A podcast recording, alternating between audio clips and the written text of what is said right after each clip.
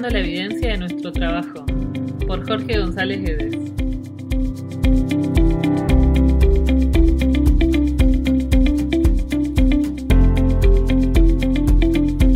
Hola, ¿cómo les va?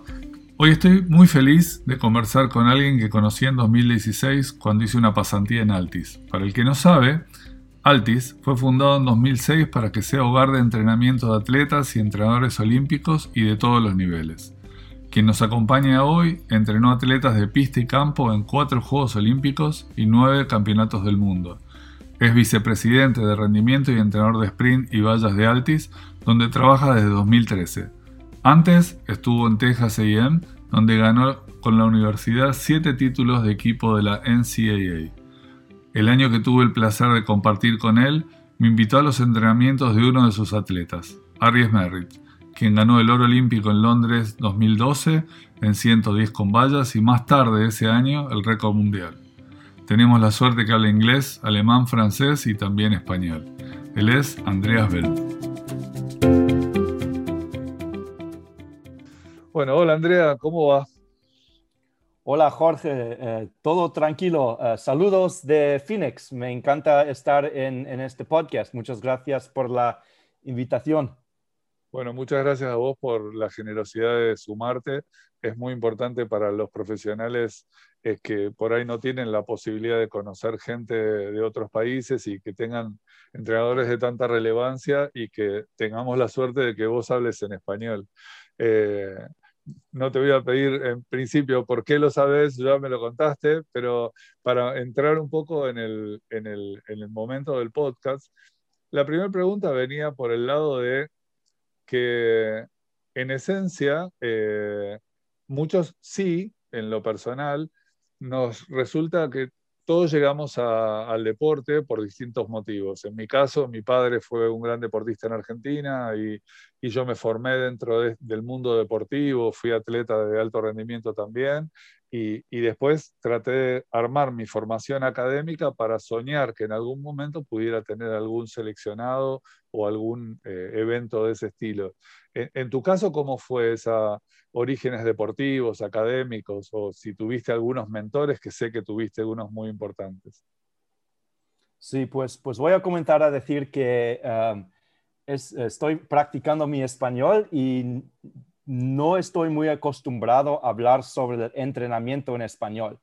Así que para todos los que escuchen nuestra conversación, eh, que tengan paciencia conmigo y voy a hacer un gran esfuerzo de solamente hablar español, pero si necesito tu ayuda y necesito traducir una palabra en inglés, quizás la digo y me, ayudas. Pero um, para, contestar tu pregunta, um, yo no era gran atleta, yo era un atleta muy básico. Eh, yo, eh, yo eh, crecí en España y en Alemania y yo jugué el tenis y el fútbol, no el fútbol americano, pero el, fútbol que se contesta en casi todas las, todos los países del mundo. Ah, pero yo no era un, atleta muy bueno, pero siempre me gustaba el deporte. Y bastante antes yo sabía que yo no sería atleta profesional, lamentablemente. Me encantaría ser, pero en realidad yo sabía muy, muy joven que yo no era gran atleta. Y entonces pensé em, que quizás podría trabajar en deporte, pero en capacidad diferente. Y lo que me, siempre me interesaba eran uh, los juegos o los deportes de equipo. Y yo siempre miraba al baloncesto, al fútbol, al American football, cosas así. Pensaba que yo quizás podría ser como un director de un equipo. Así que no un entrenador, pero el director que busca el talento y que, que tiene control sobre todo un, un equipo o, um, o algo así. Y por eso yo estudié, yo no estudié deporte, pero yo estudié el, um, ¿cómo, se cómo, ser un director. Y pero pensaba para uh, poder encontrar talento atlético, sería muy bueno para mí saber y conocer um, la formación de movimiento. Y con ese, con, esa, um, con ese sentido, yo eh, entonces decidí en la universidad de trabajar para el, eh, el, equipo de atletismo en la universidad, para, para entender cómo, cómo corren atletas, cómo se mueven, cómo pueden saltar, cómo, cómo mejor lanzar cosas. Así que yo pensaba como director, si yo puedo ver movimiento y entender movimiento, yo podría escoger el mejor talento. Y cuando yo hice eso, sin, sin pensar mucho de esto, realicé que me gusta muchísimo el entrenamiento de los atletas. Y así es como yo entonces cambié de dirección y me puse a estudiar ser eh, entrenador, pero no en la universidad, pero solamente muy prácticamente. Así que tenía diferentes um, estadios y diferentes universidades donde yo he tenido mentores que me han enseñado cómo ser entrenador y eso es como yo aprendí. Y también leí todo lo que podría uh, leer sobre el entrenamiento, casi como otra es, estudio, pero no formal en la universidad, pero solo para mí mismo. Y eso uh, lo hice para casi 10 años, así que era casi como un, ah, no se dice, no sé cómo se dice en casi como un, un obrador que aprende por hacerlo, pero no lo aprendí en la universidad. Claro, eh, sí, a muchos nos ha pasado, a mí al menos, eh, cuando yo era atleta tuve la suerte de que mi entrenador haya sido un eh, medalla de plata y medalla de bronce en los Juegos Olímpicos. Entonces ya mucho de lo que yo traté de pegarme mucho a él para aprender mientras yo fui atleta. Y cuando decidí estudiar, muchas veces uno cuando es chico no se da cuenta de todo lo que aprende y lo fui poniendo en práctica eh, al lado de él o junto a otros mentores como tú tuviste, o tuviste, tuviste por Texas, estuviste entre ellos, está Dan Puff, está Vince Anderson, eh, también tenés compañeros como Stuart Macmillan, que uno creo que aprende todos los días de todos ellos, ¿no?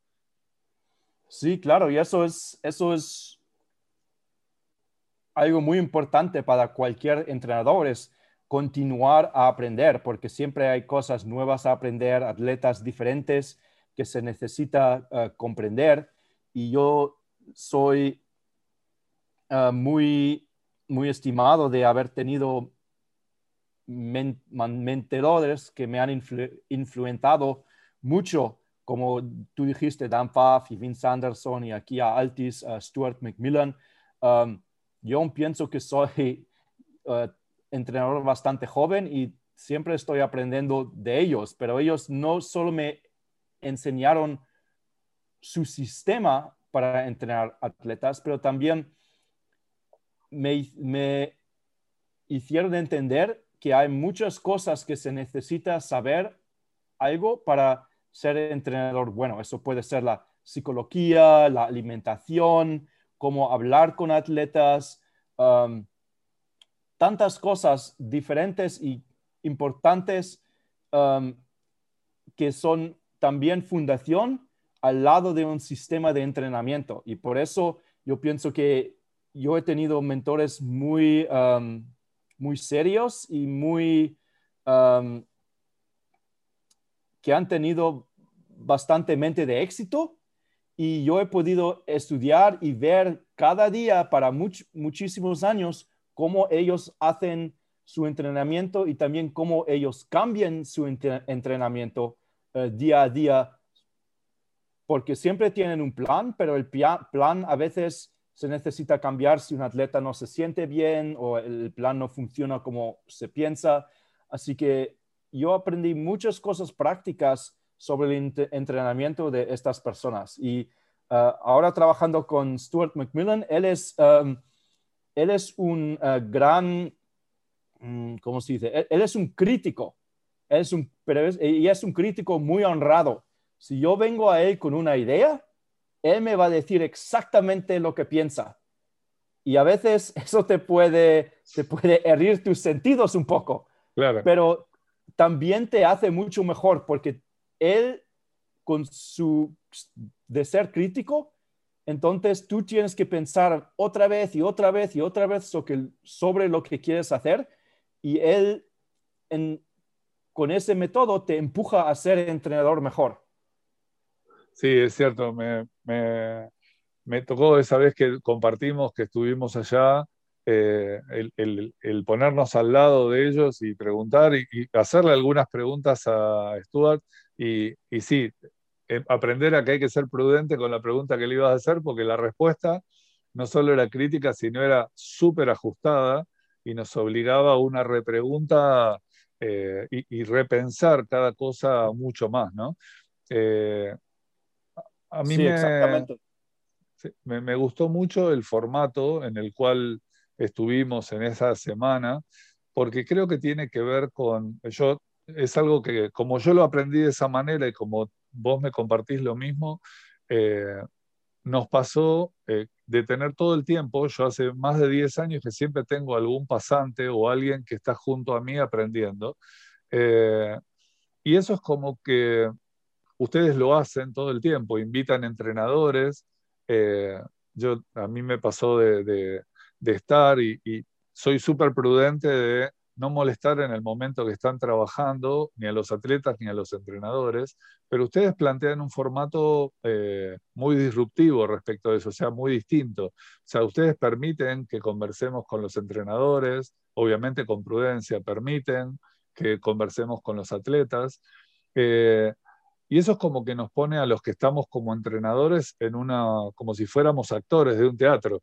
Eh, todo el tiempo tenemos que estar actuando bien para todos estos que nos están viendo. ¿Esta sensación es la que quieren producir con este sistema ustedes?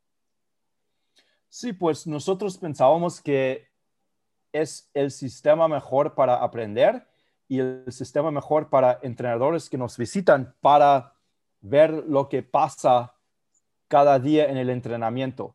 Y en verdad, como pasante, eso es como nosotros aprendimos lo más no era siempre solo de leer libros o de ir a un curso, era de estar en la sesión de entrenamiento y poder observar y preguntar ah, preguntas a los entrenadores y también a los atletas.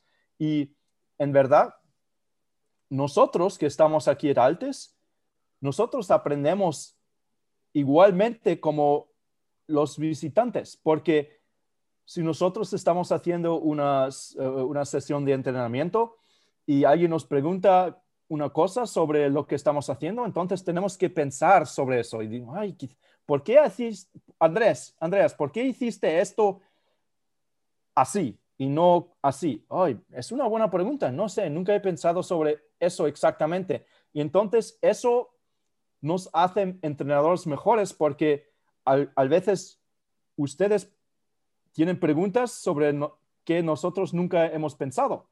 Y eso nos hace mejor entrenadores. Y para los atletas contestar preguntas, ellos también tienen que pensar sobre lo que están haciendo con sus ejercicios.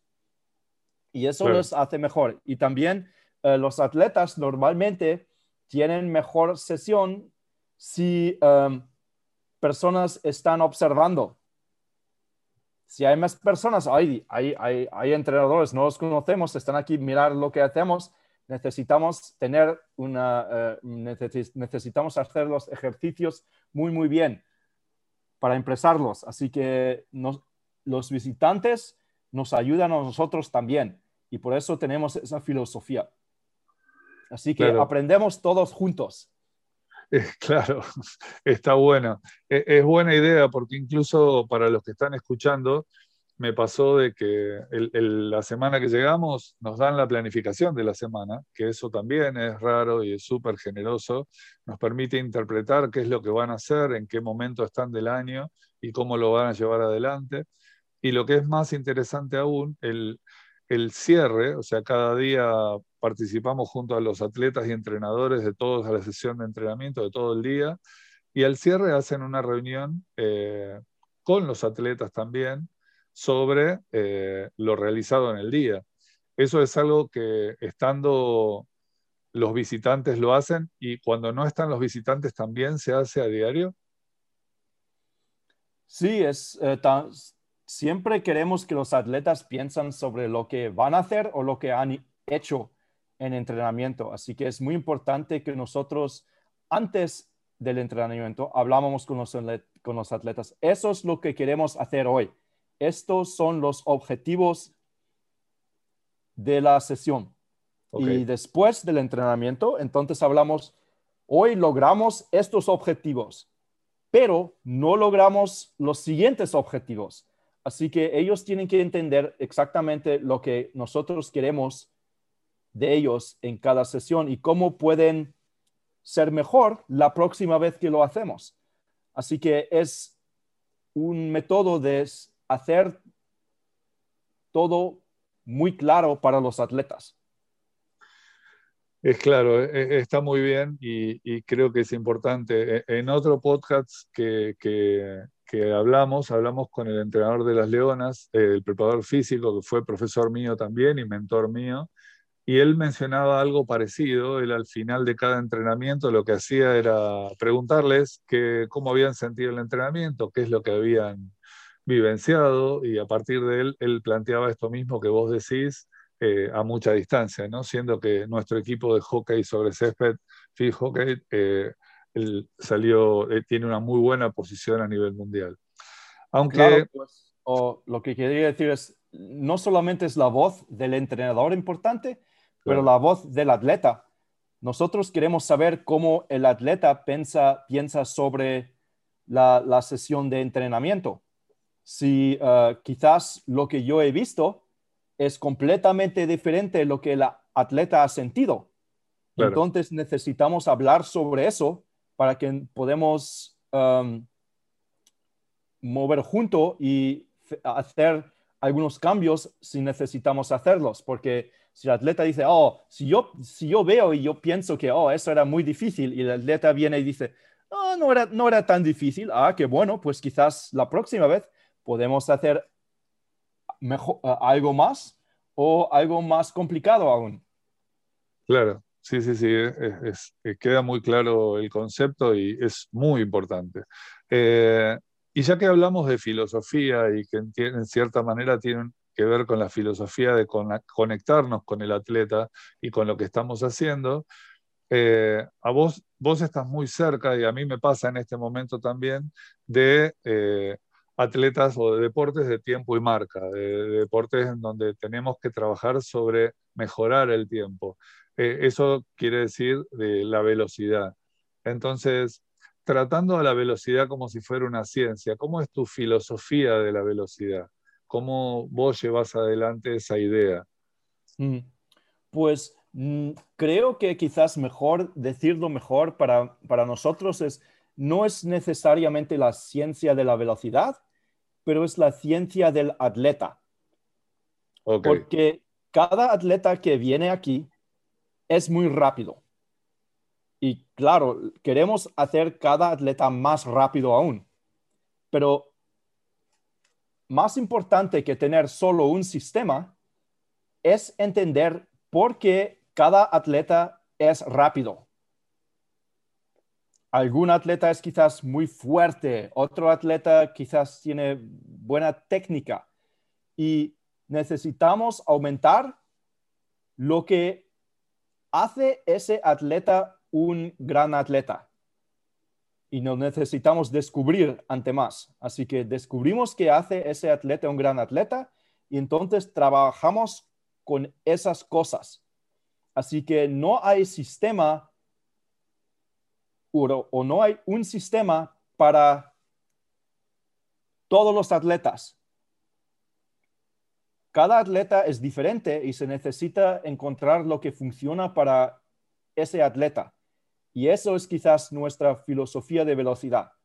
Porque si, si hacemos el mismo sistema para todos los atletas, quizás un, un tercer de atletas se pone más rápidos, un tercer de atletas se queda el mismo y un tercer de atletas se pone más lento. Así que no es solamente tener una filosofía sobre un sistema para velocidad, pero entender por qué cada atleta es rápido y utilizar esas, esos, esas habilidades en un sistema para el atleta. Así que eso es como, eso es como, esta es nuestra filosofía, como entrenar atletas para la velocidad.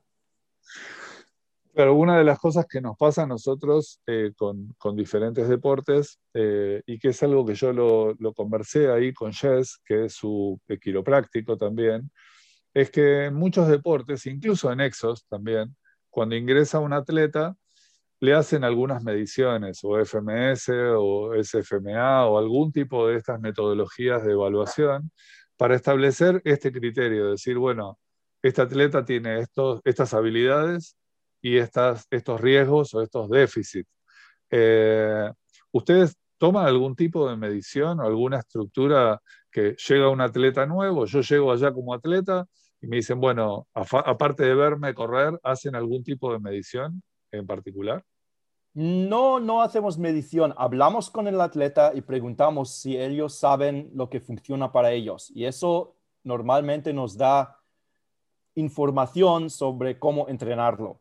Y después no hacemos ninguna medición exactamente. Lo único que hacemos es eh, medición quizás médica para saber si hay algún problema o, algo así. Naturalmente no queremos herir a nadie, pero por lo más eh, solo los vemos correr y eh, hacer ejercicio.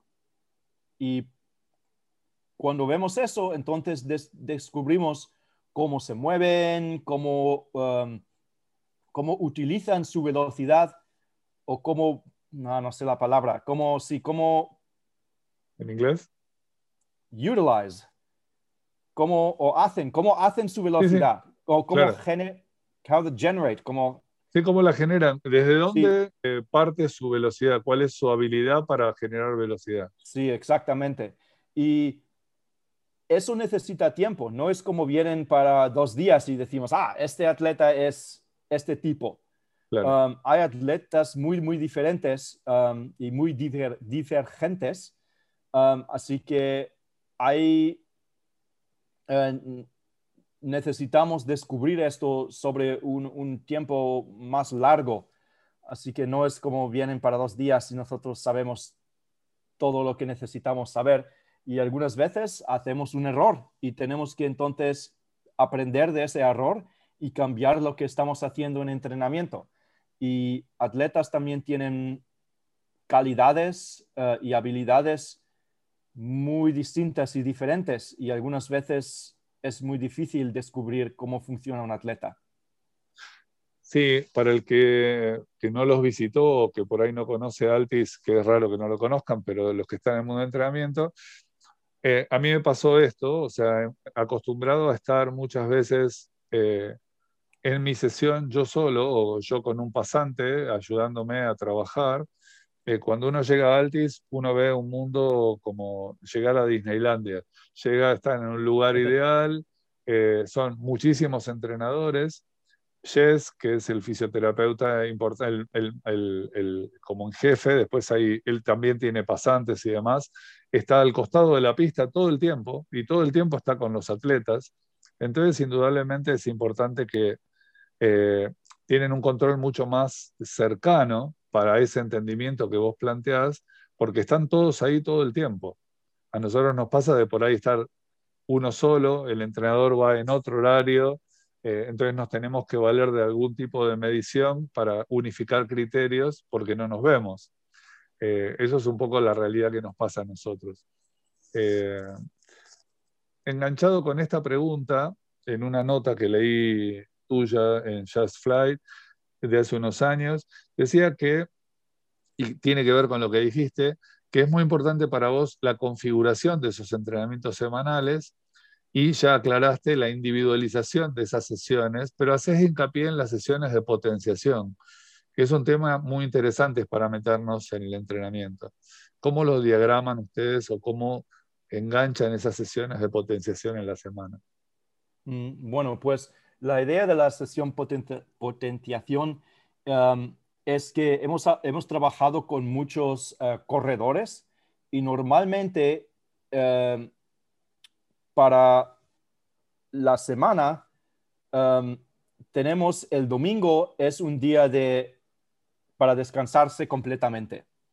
Así que lo que encontramos es si eh, los atletas se descansan el domingo y regresan al entrenamiento el lunes, aún están quizás un poco eh, cansados o, no, o el lunes no es el mejor día para tener una sesión muy grande claro. después de un día de, de, descansar.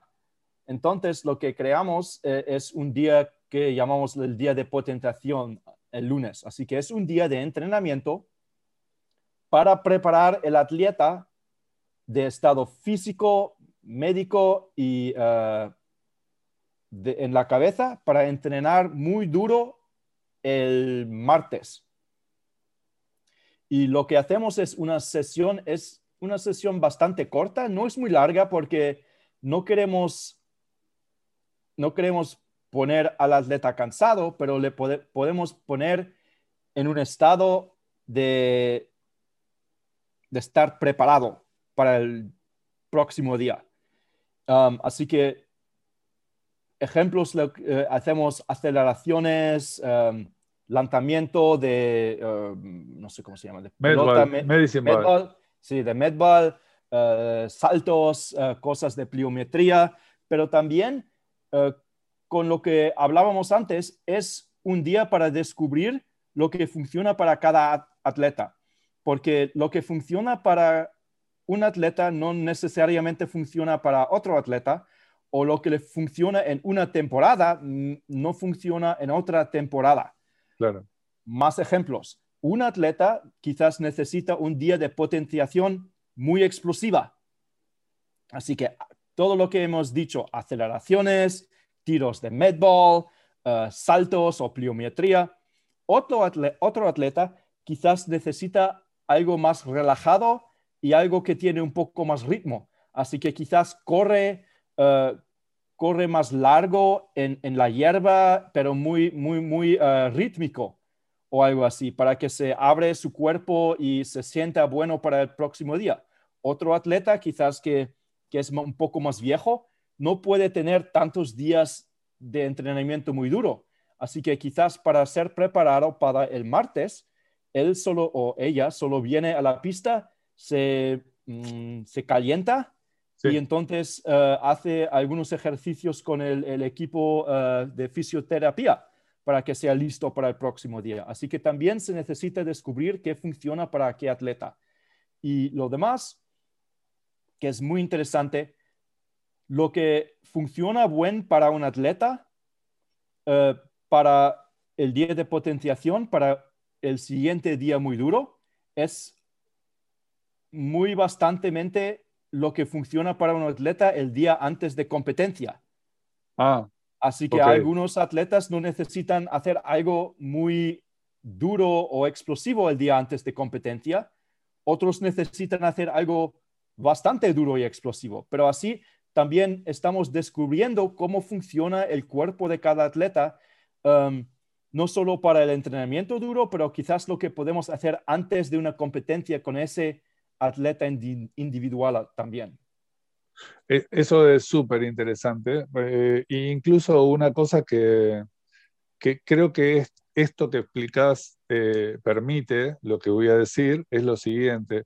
Una de las cosas que yo vi cuando llegué la primera vez y que vos me habías invitado a ir más temprano a ver el entrenamiento con Merritt y después empezó a llegar la gente y entrenaron y demás, fue que eh, el entrenamiento es muy relajado, es, muy tranquilo. Eh, no hay como nervios o nadie se apura, todos tienen sus momentos, sus espacios. Eso creo que es eh, súper importante, esto que vos planteás de respetar los tiempos del atleta también. Sí, claro, y creo que eso es un poco diferente quizás si están entrenando un, equipo, pero nosotros estamos, nosotros tenemos atletas muy individuales, así que es importante eh, tener el entrenamiento que les gusta a los atletas.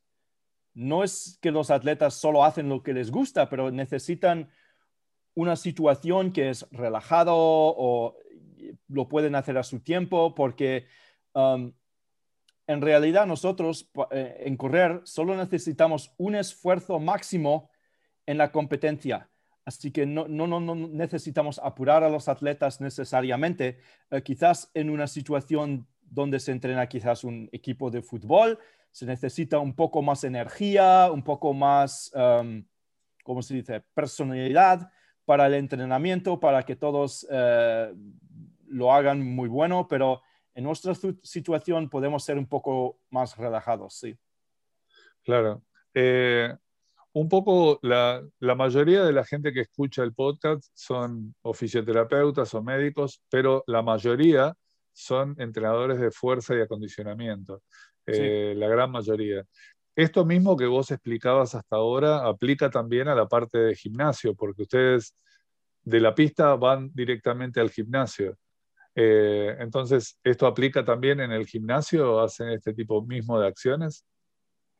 Pues sí, pienso que de lo que hemos hablado aplica también al gimnasio. Es, eh, el mismo, es el mismo, la misma idea que necesitamos encontrar lo que funciona para cualquier atleta.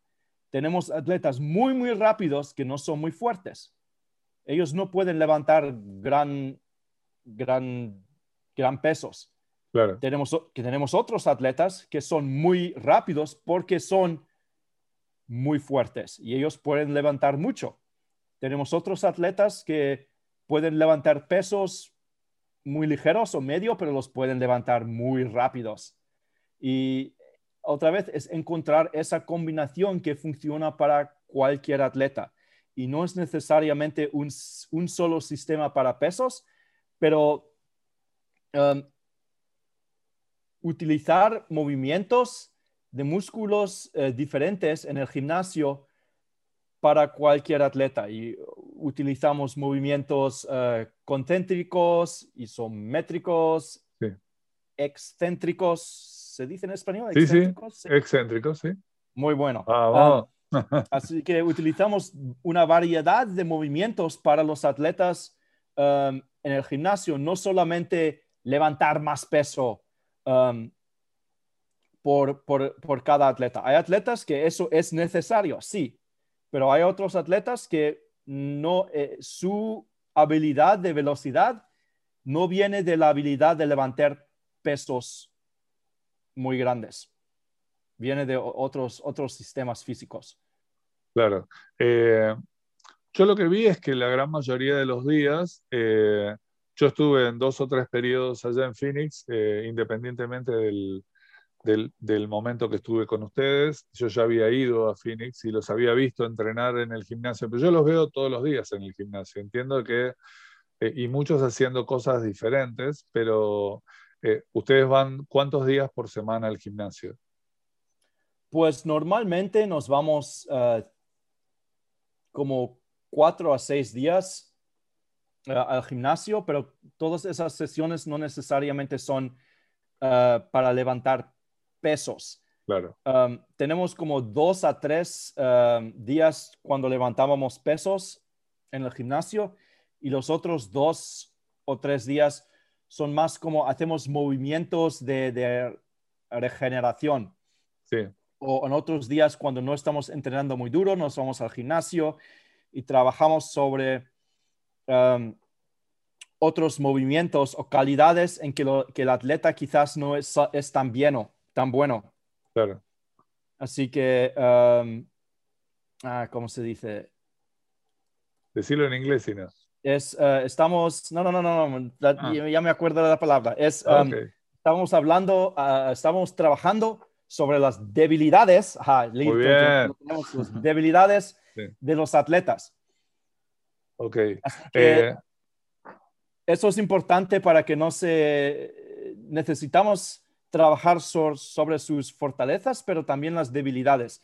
Y en las sesiones, cuando no estamos entrenando tan duro, eh, en las sesiones de regeneración, tenemos un poquito tiempo de trabajar sobre algunas debilidades también, para que se puedan mejorar en esas, en esas en esas cosas. Claro, eh, sí, es, es eh, un poco lo, en Exos también plantean dos o tres días de regeneración, pero ellos los tienen más estructurados, es como que, y, y, en esencia funciona muy bien. yo leí también entre las cosas que estuve chusmeando, fuera de las que intercambiamos en algunas oportunidades, que te gustan las sesiones de lanzamientos múltiples o de eh, de, todo tipo de, de, lanzamientos, o sea, imagino que Medicine Ball o otro tipo de cosas. Eh, eso, ¿cuándo, en qué momento los haces? O si los haces muy, muchas veces en la semana. Um, pues eh, los utilizamos por todo el año y es, um, es muy diferente por, ¿cómo se dice?, la, situación del entrenamiento. Así que no hay, nosotros normalmente lo hacemos al final de una sesión, pero hay razones por hacerlo antes de una sesión, como un pequeño, una pequeña potenciación para ese día, o se puede hacer en medio o en combinación con otro ejercicio. Por ejemplo, se puede lanzar un medball como tres veces y entonces hacer una aceleración para practicar la proyección del atleta cuando lanza en cuando hace, su aceleración. Así que hay bastantes razones para hacerlo, pero a, nosotros nos gusta porque nuestros atletas no pueden correr todo el tiempo. Claro. Así que es una manera de practicar el atletismo en una forma diferente, que también es quizás más interesante para el atleta, porque si solo corremos todo el tiempo o hacemos las cosas mismas, uh, comienzan a aburrirse. Entonces, eso logra y ayuda um, a nosotros mm, por, esa, por esa razón. Y como dije antes, lo hacemos al final porque pensamos que es buen ejercicio para el sistema nervioso después del entrenamiento grande para, como, uh, para reajustar el sistema nervioso uh, para el próximo día también. Ah, ok. ¿Y, son muy largas esas eh, estructuras? O sea, ¿son muchos lanzamientos o simplemente son, como vos lo explicaste, son acciones muy veloces, pero poca cantidad? Sí, no, no, tenemos gran cantidad de eso. Es, más, um, estamos interesados en la combinación del peso, de la velocidad, pero también el movimiento del atleta. Así que queramos que el atleta uh, haga los movimientos correctamente para, ah, yo diría, para abrir su cuerpo um, y eh, les ayuda entonces sentirse mejor para el próximo día. Así que no, no estamos ahí media hora lanzando, cosas, es, es quizás cinco o siete minutos, algo, algo así todo tipo de lanzamientos, hacia atrás, hacia adelante, sí, exactamente. Sí, exactamente. Y eso nosotros pensamos que es parte de ser un buen atleta. Necesitas correr bien, necesitas saltar bien y necesitas lanzar bien. Esas son cosas muy elementares y movimientos muy primitivos que cada, cada persona debe saber hacer. Una de las cosas que, que en cierta manera ya fuiste tocando, pero es una frase que rescaté de una pregunta que te hicieron que me gustó, que dice literalmente, estamos expuestos a tanto ritmo y está tan arraigado en nosotros que lo convierte en una gran herramienta de comunicación desde el punto de vista de la enseñanza. ¿Podés ampliar algo más respecto de esto? Pues nosotros pensamos que el ritmo es, es muy importante para el entrenamiento. Um, el ritmo es una cosa de, la vida y del universo y es una, un elemento que cada persona entiende, si es de escuchar música, de bailar, del ritmo del corazón, eh, del ritmo del día. Así que el ritmo está en casi todos lugares y por eso pensamos que es una forma o se puede utilizar para el entrenamiento mucho. Los atletas cuando corren hacen un ritmo. Y yo puedo cerrar los ojos y solo puedo escuchar y les puedo decir exactamente dónde hicieron un error o les puedo decir qué hicieron muy, muy bien. También el ritmo, cuando corren, los atletas cuando corren, ellos no pueden ver lo que yo veo. Y cuando los atletas corren, yo no puedo sentir lo que los atletas sienten.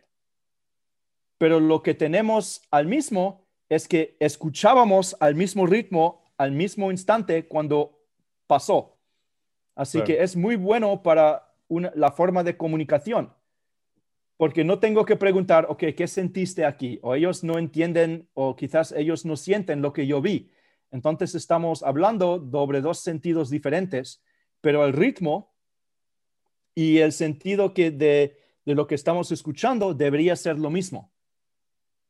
Así que por eso es, muy importante um, y todo lo que hacemos, si es, es de gran calidad de movimiento, también te da un ritmo muy bueno. Es como bailar. Si, no puede, si estás bailando y el ritmo no está bueno, entonces quizás no es, uh, no, la persona no se está moviendo tan bueno. Pero si el ritmo que cada uno de nosotros puede entender es muy, también es muy principal al, al todo, todos los hombres. Tú puedes escuchar algo y puedes decir, oh, eso tenía buen ritmo. O lo puedes escuchar y decir, ah, no, no tenía buen ritmo. No, quizás no sabes por qué, no, pero por lo menos tienes un sentido de que algo necesitas cambiar algo. Así que por eso nosotros pensamos que es un, un, gran ventaja hablar sobre el ritmo todo el tiempo por el entrenamiento. Eh, ahora entiendo un poco, yo me reía, una de las cosas que hablando informalmente con Stuart Macmillan nos contaba que él había sido, trabajaba en una radio y había sido disc jockey. Ahora entiendo sí, lo del ritmo. Eh, y él era disc jockey de, eh, de, de reggae. Ah, mira.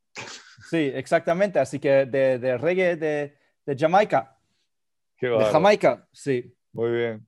Eh, y una cosa, como para ir de a poquito cerrando, que, que también creo que es importante, muchas de las cosas que, que he leído, que has comentado en charlas más eh, de entrenamiento, que hemos hablado también, eh, en general y a muchos entrenadores yo les pregunto, es que hay cosas que uno se adapta al atleta, como vos bien decías, otras cosas las podés ir eh, eh, incorporando cosas nuevas, pero seguramente hay cosas que vos eh, tenés que no pueden faltar en todo el año, que todo el año vos tratás de mantener y, de, consolidar en ese atleta.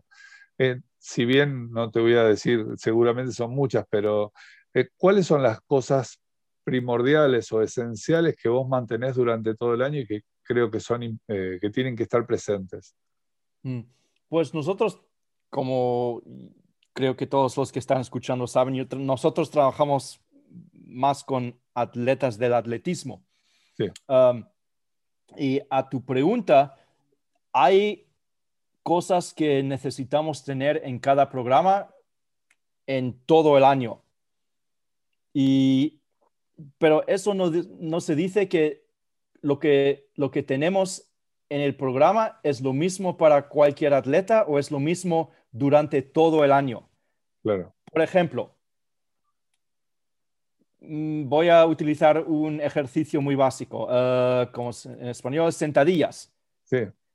Quizás tenemos sentadillas en la primera semana y en la última semana del entrenamiento del atleta, de un atleta y lo tenemos cada semana una vez. Pero eso no dice, dice que solo hacemos lo mismo, la misma acción de sentadillas todo el tiempo.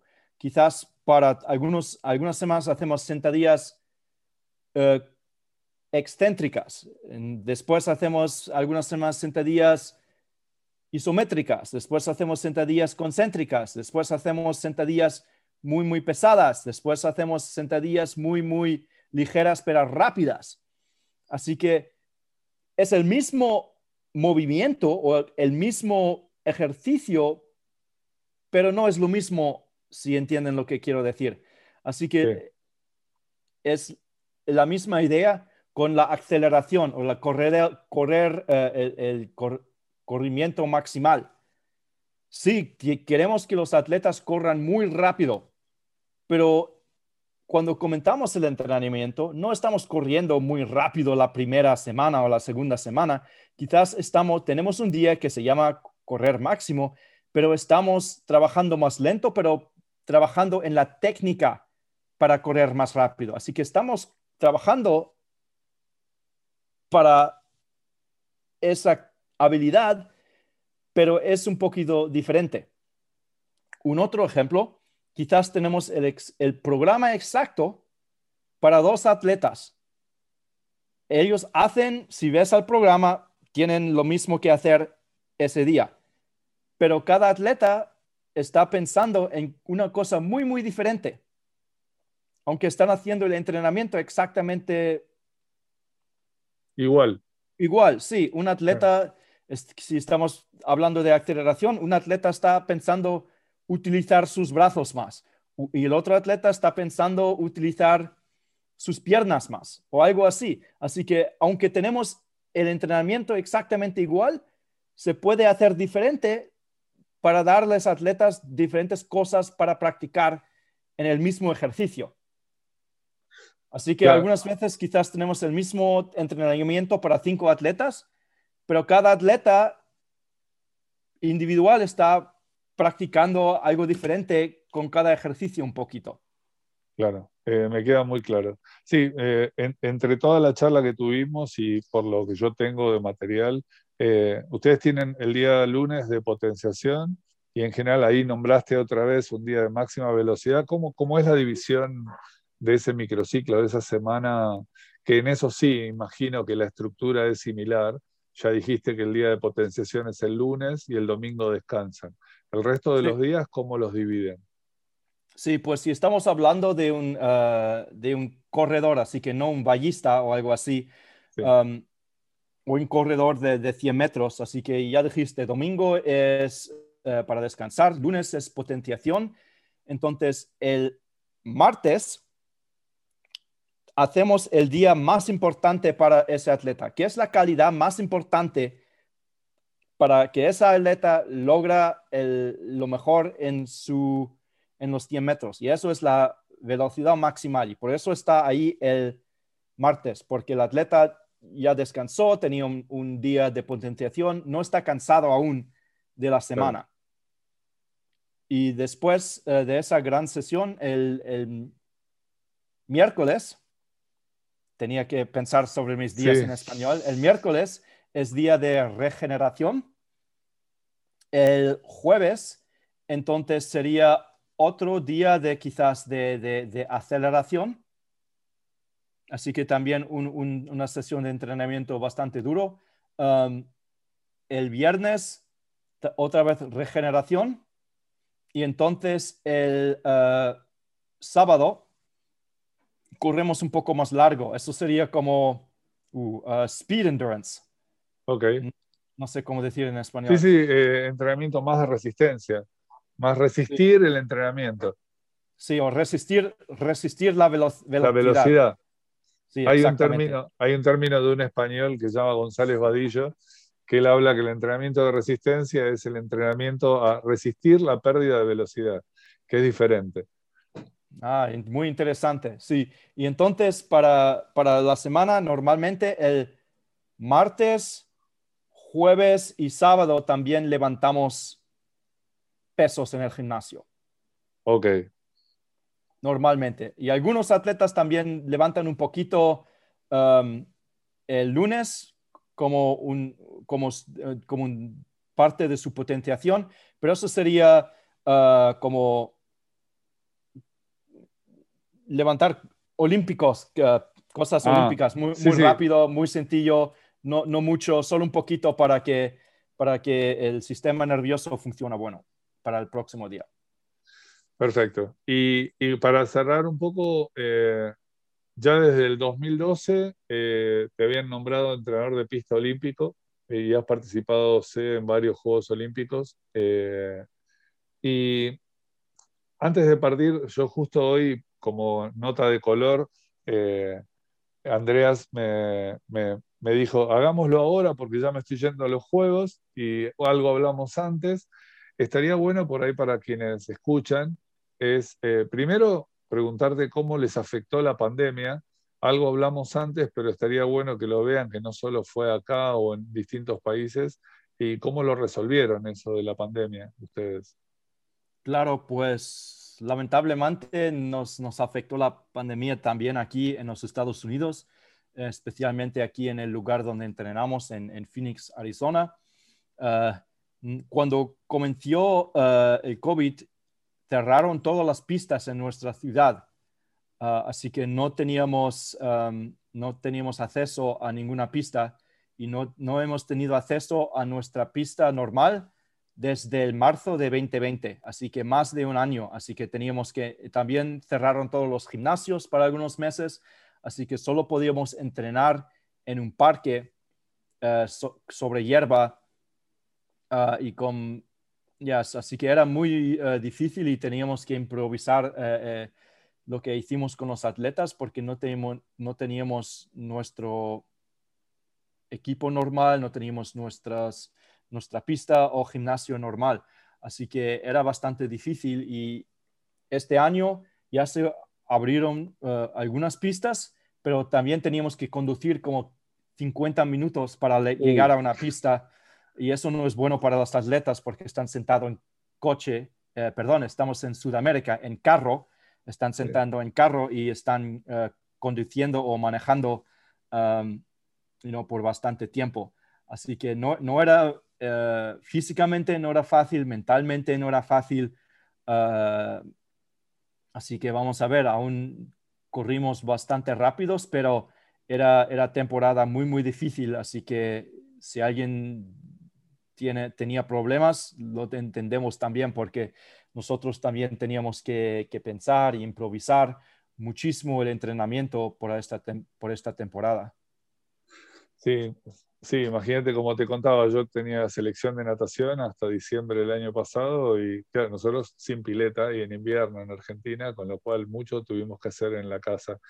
Eh, y sé que vos te vas a los juegos ahora, vas con, me contabas con un atleta de Chipre, con una atleta japonesa y una china, ¿puede ser? ¿Era, Sí, sí, es exacto, sí, exactamente, con tres, tres corredores de, de valla.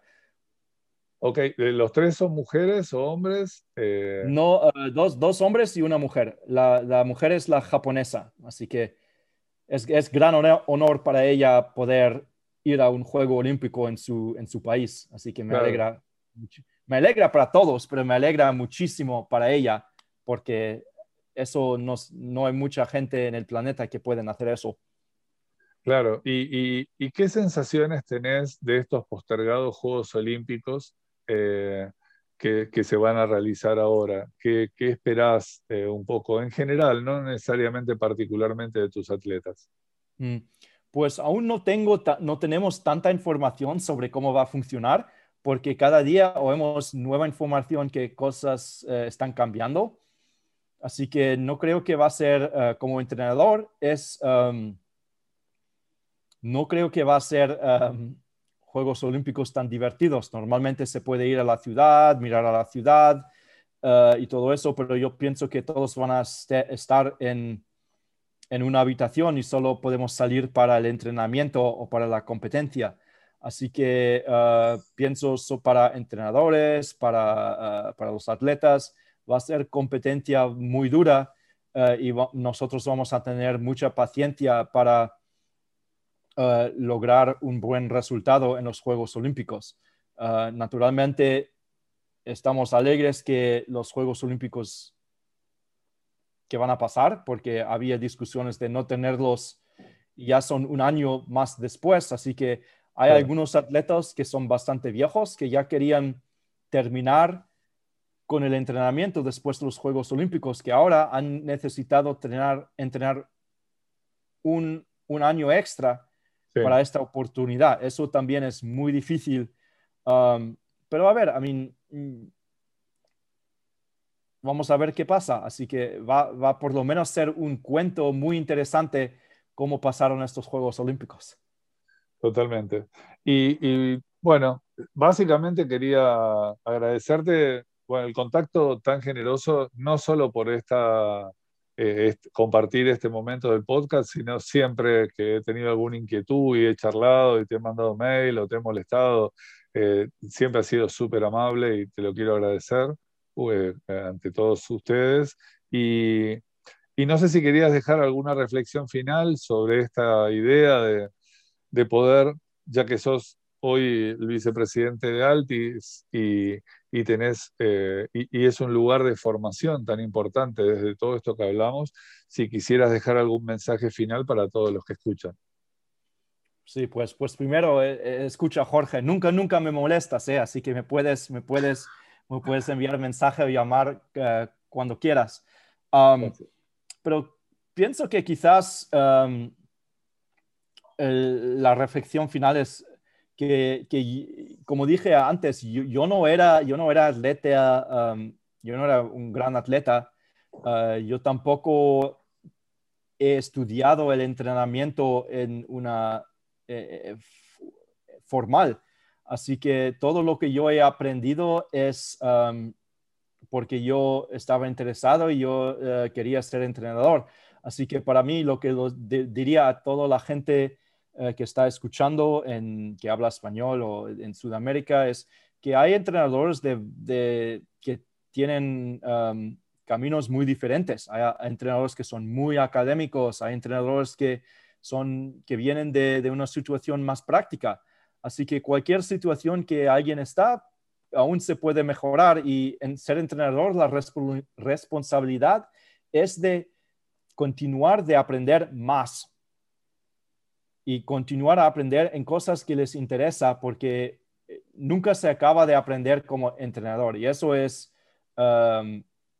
lo que me gusta muchísimo porque a mí me gusta aprender y uh, um, ¿cómo se dice? Aprender y hacer cosas diferentes con los atletas y nuevas y eso y no se sabe cómo, cómo va a salir. Um, y ya, si cualquier persona quiere ser entrenador, pienso que, que hay diferentes caminos a lograr es, eso. Bueno, muchísimas gracias. Eh, eh, nosotros nos vamos a seguir encontrando en, en, este, en este espacio, en donde trataré de, sumar muchos más amigos y colegas eh, como Andreas. y bueno, te agradezco de corazón la posibilidad de, de haber estado acá. Eh, un gran abrazo a la distancia. Muchas gracias por la oportunidad. Me, encantó hablar contigo. Espero que todos eh, les guste eh, de lo que estábamos hablando. ¿Qué tal mi español? Muy bueno, muy bueno, Andreas. Es muy buen español. Me alegra, muchas gracias. Por favor, se nota todavía el español castizo de España, así que... Claro, claro. Ya tengo muchos amigos mexicanos, así que estoy, estoy intento utilizar palabras mexicanas. Ah, ok. como, como no mames o cosas así. No mames, muy bueno. Muchas gracias, Jorge. Vaya bien, ¿eh? Igualmente en, los juegos y en lo, en lo de todos los días. Saludos a todos. Gracias. Muchas gracias. Saludos a todos de Phoenix.